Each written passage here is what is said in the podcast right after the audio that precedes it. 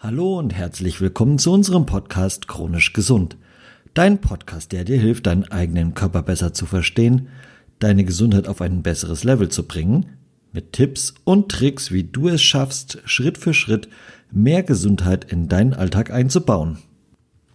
Hallo liebe Leute, so wie wir in unserer letzten Folge versprochen haben, heute reden wir über das Thema Inhaltsstoffe und Zusatzstoffe in unseren Lebensmitteln. Es gibt in Deutschland äh, etwa 320 zugelassene Zusatzstoffe für Lebensmittel. Dazu zählen Verdickungsmittel, Aromen, Konservierungsstoffe, Süßungsmittel und Farbstoffe. Viele von denen haben Auswirkungen auf unseren Körper und werden gar nicht notwendig. Mariana, so viele Zusatzstoffe sind zugelassen. Hast du denn dafür auch ein passendes Beispiel? Die Konservierungsstoffe haben die Aufgabe, die Wachstums von Bakterien zu verhindern. Was machen die wohl mit Bakterien in unserem Körper?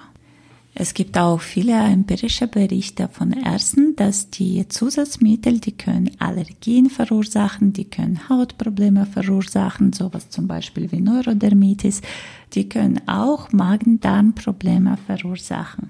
Nach dem Verzehr von Farb-, Konservierungs- und Fertigungsstoffen können Kriebel im Mund, Hautausschläge oder Atembeschwerden auftreten. Aber natürlich gibt es auch die Möglichkeit, viele Zusatzstoffe zu reduzieren. Am besten sollte man sie natürlich ganz vermeiden. Zum einen gibt es natürlich die Bioprodukte. Dort sind übrigens nur 50 Zusatzstoffe zugelassen. Zum anderen sollte man Lebensmittel einfach ursprünglich kaufen und sie dann einfach selber verarbeiten. Und das ist auch gar nicht so schwierig. Und heute wollen wir mit Matze für euch eine dunkle und eine helle Seite präsentieren. Dunkle Seite, dann wäre ein Tag mit Zusatzstoffe und eine helle Seite, dann wäre ein gesunder Tag. So Matze, jetzt bist du dran und jetzt äh, präsentiere uns bitte deine schwarze Seite und erzähl uns mal, was man da an so einem Tag essen kann. Ja, mein Tag startet einem leckeren Frühstück und da gibt's einfach einen Fruchtjoghurt und einen Kaffee. Zum Mittagessen gibt's dann Spaghetti mit Bolognese und weil ich eh schon einen ganz hektischen Tag hatte und mir die große Kocherei sparen wollte, habe ich einfach noch ein Päckchen aufgerissen und meine Bolle so richtig lecker gemacht. Ich esse dann auch gern noch einen Salat dazu, aber viel Zeit habe ich ja dann in der Mittagspause eh nicht. Und dann habe ich mir so eine fertige Joghurtsoße mitgebracht. Und zum Abend, weil ich so lange im Büro sein musste, gab es noch schnell eine Tiefkühlpizza. Oje, oje, Matze, weißt du überhaupt, was alles in deinem Joghurt drin ist? Mein, mein Joghurt mit, mit lebenden Kulturen und mit gesundem Obst, was soll denn daran schlecht sein? Tja, Matze, so, jetzt halte deinen Joghurt in die Hand und dann lies mal uns vor, was du alles da drin hast. Ja, meinem Erdbeerjoghurt, da steht hier drauf, 25% Erdbeerzubereitung, Erdbeeren, Zucker, Erdbeersaft aus Erdbeerkonzentrat, Wasser, modifizierte Stärke, färbende Lebensmittel, Karottensaftkonzentrat, rote Beete Saftkonzentrat, natürliches Aroma, Zitronensäure, Natrium, Zitrate und Zucker. Fällt dir da nichts auf, dass die äh, deine Kulturen vergessen haben und einzigste Natürliche, was da drin ist, das war, warte mal, ja, das war natürliches Aroma und ja, Gott sei Dank werde ich hoffen, dass vielleicht Zucker auch was Natürliches war. Aber es heißt doch immer, dass der Joghurt so gesund ist und gut für den Darm. Vor allen Dingen mit diesen lebenden Kulturen. Wie du siehst, Matze, von Kulturen haben wir da überhaupt keine Spur und dafür hast du so viele Zusatzstoffe vorgelesen, dass von Erdbeeren man gar nichts merkt. Ja, und wie kann ich dann zu meinem Frühstück einen gesunden Joghurt essen?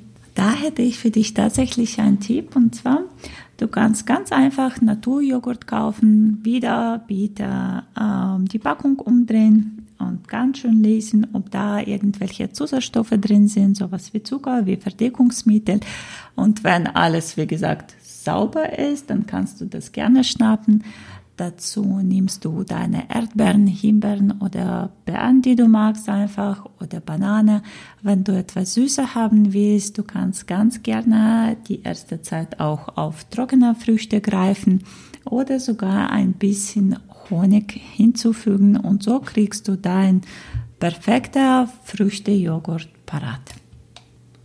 Also zum Frühstück den Joghurt, den kann ich mir, wie du jetzt sagst, ja wohl selber machen. Beim Mittagessen mit den Spaghetti mit der Bolognese und dem Salat, da ist es jetzt aber wohl wirklich nicht so schlimm. Matze, wenn du deine Bolo-Soße anschaust, dann findest du da wieder ganz viel Zusatzstoffe drin und ganz wenig an frischen Zutaten. Und eigentlich dasselbe betrifft auch dein äh, Joghurtdressing. Und in deinem Joghurtdressing, es gibt so viele Zusatzstoffe drin, die dir wirklich nicht gut tun. Ja, Mariana, und wie kann ich das jetzt besser machen? Schau mal, Matze, du kannst ganz locker in 15 Minuten dein Mittagessen mit frischen Zutaten vorbereiten. Und dazu machen wir für euch unser Rezept in Show Notes. Mariana, dann hast du für meine Pizza aber sicher auch noch einen Tipp, oder? Aber natürlich, den Teig natürlich kann man selber machen, aber wenn das für dich viel zu viel Aufwand ist, dann kannst du ähm, tiefgefrorener Teig kaufen und einfach deine Pizza selbst belegen mit schönen frischen Zutaten und so hast du perfekte Pizza für den Abend. Ja, eigentlich ist es gar nicht so schwierig, gesundes Essen selber zu machen. Warum sind aber jetzt so viele Zusatzstoffe in den Lebensmitteln enthalten? Mit den Zusatzstoffen werden ungewollte Veränderungen im Produktionsverlauf ausgeglichen. Das heißt, wenn zum Beispiel beim Erhitzen die Struktur, die Farbe oder sich irgendwas an der Konsistenz des Lebensmittels ändert, dann werden diese ausgeglichen. Das heißt, so mehr technische Prozesse bei der Verarbeitung von Lebensmitteln ablaufen, desto mehr Zusatzstoffe werden benötigt, um ein ansehnliches und geschmackvolles Lebensmittel herzustellen. Ein typischer Zusatzstoff, den man in wirklich vielen Lebensmitteln findet, ist Glycerin. Das hat die E-Nummer 422 und wird als Feuchthalte- und Süßungsmittel eingesetzt. Es ist übrigens für Bioprodukte nicht zugelassen. Ein weiterer Stoff, der wirklich oft verwendet wird, ist der Emulgator Lecithin oder E322. Der wird aus Sojabohnen oder Sonnenblumen gewonnen. Er dient als Antioxidationsmittel, Stabilisator und zur Mehlbehandlung. Weitere kleine Helferlein sind natürlich Farbstoffe. Sie machen Lebensmittel ansehnlich oder färben diese um. Zum Beispiel E579 Eisengluconat. Das färbt zum Beispiel Oliven von grün in schwarz um. Warum allerdings grüne Oliven jetzt schwarz sein müssen, erschließt sich mir nicht so ganz. Dazu kommen dann noch Geschmacksverstärker und Konservierungsstoffe. Besonders aufpassen sollte man zum Beispiel bei Joghurt, wenn dort Fruchtzubereitung steht und nicht das Obst genannt wird, welches drin sein sollte. Dann wird gern mal umgefruchtet. Das heißt, aus Sultanin zum Beispiel wird mit Farbstoff und mit Geschmacksverstärker und Aromen Pflaumen gebaut. Auf einigen Pizzen und Aufläufen wird bei Fertigprodukten auch gerne Analogkäse verwendet. Dieser besteht dann aus pflanzlichen Fetten, pflanzlichem Eiweiß und Stärke und es werden auch Farbstoffe, Aromen, Emulgatoren sowie gelegentlich auch Milchpulver verwendet. Das Erzeugnis hat im Grunde genommen mit echtem Käse nichts zu tun. Auf die Frage, ob alle Zusatzstoffe gesundheitsschädlich sind, ein klares Jein. Mehr als die Hälfte der über 300 zugelassenen Lebensmittelzusatzstoffe gelten als ungefährlich. Bei diesen Stoffen konnte bisher wissenschaftlich keine Gesundheitsgefährdung nachgewiesen werden. Theoretisch sollten alle Zusatzstoffe gesundheitlich unbedenklich sein. Es gibt jedoch einige, bei denen die gesundheitliche Unbedenklichkeit angezweifelt wird. Verbraucherzentralen warnen insbesondere Menschen mit Pseudoallergien, Asthma und Neurodermitis vor bestimmten Konservierungsstoffe wie zum Beispiel Schwefeldioxid. Dieser kann bei Asthmatikern Asthmaanfälle verursachen. Auch steht der Geschmacksverstärker Glutamat und der Stabilisator Natriumcitrat im Verdacht, Pseudoallergien auszulösen. Bei verschiedenen Emulgatoren und Farbstoffen gibt es ebenfalls Hinweise darauf, dass sich der Verzehr ungünstig auf die Gesundheit auswirken kann. Wie kann ich also am besten Zusatzstoffe vermeiden? Hierfür gibt es eine einfache Regel. Möglichst auf industriell gefertigte Lebensmittel verzichten und selbst kochen. Frisches Obst und Gemüse und rohes Fleisch ist gesetzlich vor Veränderung geschützt. Da kann also schon mal nichts passieren.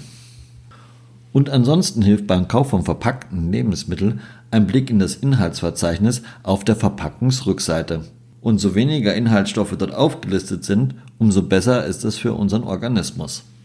Weitere Informationen zu den Inhaltsstoffen und den Zusatzstoffen sowie unsere Rezepte bekommt ihr mit unserem Newsletter. Den Link dazu findet ihr in den Show Notes. Nächste Woche im Podcast wird das Thema Zucker sein, Zuckerersatzstoffe und es wird auch um das Thema Diabetes mellitus Typ 2 gehen. Bis dahin, wir freuen uns auf euch.